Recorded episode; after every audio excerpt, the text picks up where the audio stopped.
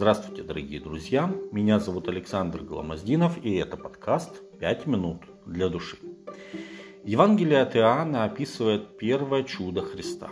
Чудо, которое может показаться нам противоречивым и вызывающим многочисленные споры. Чудо, когда Иисус превратил воду в вино. Был брак в Кане Галилейской, и матерь Иисуса была там. Был также зван Иисус и ученики его на брак. И как не доставало вина, то матерь Иисуса говорит ему, вина нет у них.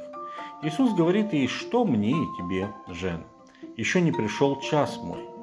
Матерь его сказала служителям, что скажет он вам, то сделайте. Было же тут шесть каменных водоносов, стоявших по обычаю очищения иудейского, вмещавших по две или по три меры.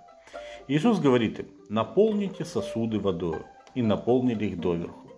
И говорит им, теперь почерпните и несите к распорядителю пира. И понесли. Когда же распорядитель пира отведал воды, сделавшейся вином, а он не знал, откуда это вино, знали только служители, почерпавшие воду, тогда распорядитель зовет жениха и говорит ему, всякий человек подает сперва хорошее вино, а когда напьются, тогда худшее, а ты хорошее вино сберег доселе. Так положил Иисус начало чудесам в Кане Галилейской и явил славу свою, и уверовали в Него ученики Его. Иоанна 2 глава с 1 по 11 текст. Это было первое чудо Иисуса.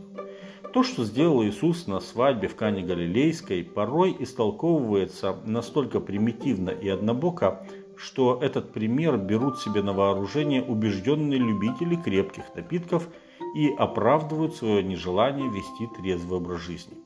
А ведь Иисус ничего не делал в разрез тому, что говорит Писание. Тот, кто порицает пьянство как ужасный социальный порог, кто называет вино жалящим змеем и аспидом, притча 23 глава 30 текст, а увлекающихся вином и крепкими напитками неразумными, притча 20 глава 1 текст, как может дать людям возможность напиться до беспамятства? Следуя словам Исаии, когда в виноградной кисти находится сок, тогда говорят «не повреди ее, ибо в ней благословение» Исаия 65.8, мы можем сделать вывод, что Иисус подарил этой молодой семье более 600 литров чистого виноградного сока. Тем более, что греческое слово «оинос» означает как вино, так и сок. Например, в книге Осии в 9 главе, а, втором тексте, в переводе Септуагинты.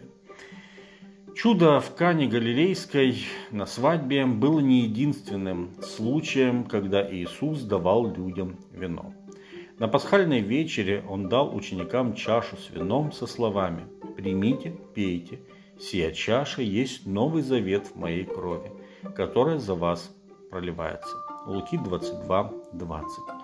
Иисус вложил тогда в плод виноградной лозы особый смысл, назвав его символом его невинной крови, проливающейся для омытия грехов.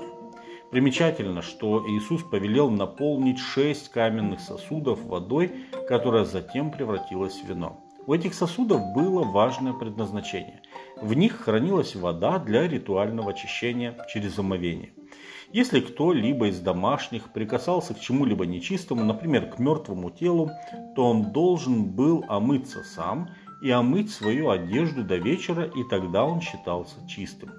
Иисус же, наполняя эти ритуальные амфоры вином, намекает на то, что потом выразит Иоанн в послании, что кровь Иисуса Христа очищает нас от всякого греха.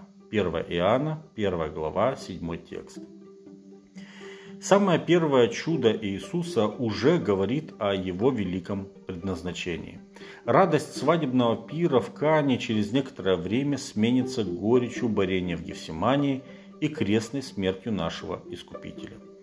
Образ вина найдет выражение в пролитой крови Иисуса, пролитой, чтобы каждый, кто примет его как своего Спасителя, мог стать участником еще одной свадьбы самой главной свадьбы во Вселенной – свадьбы Христа, где жених – наш Господь Иисус, а невеста – Его искупленный народ, ожидающий Его пришествия.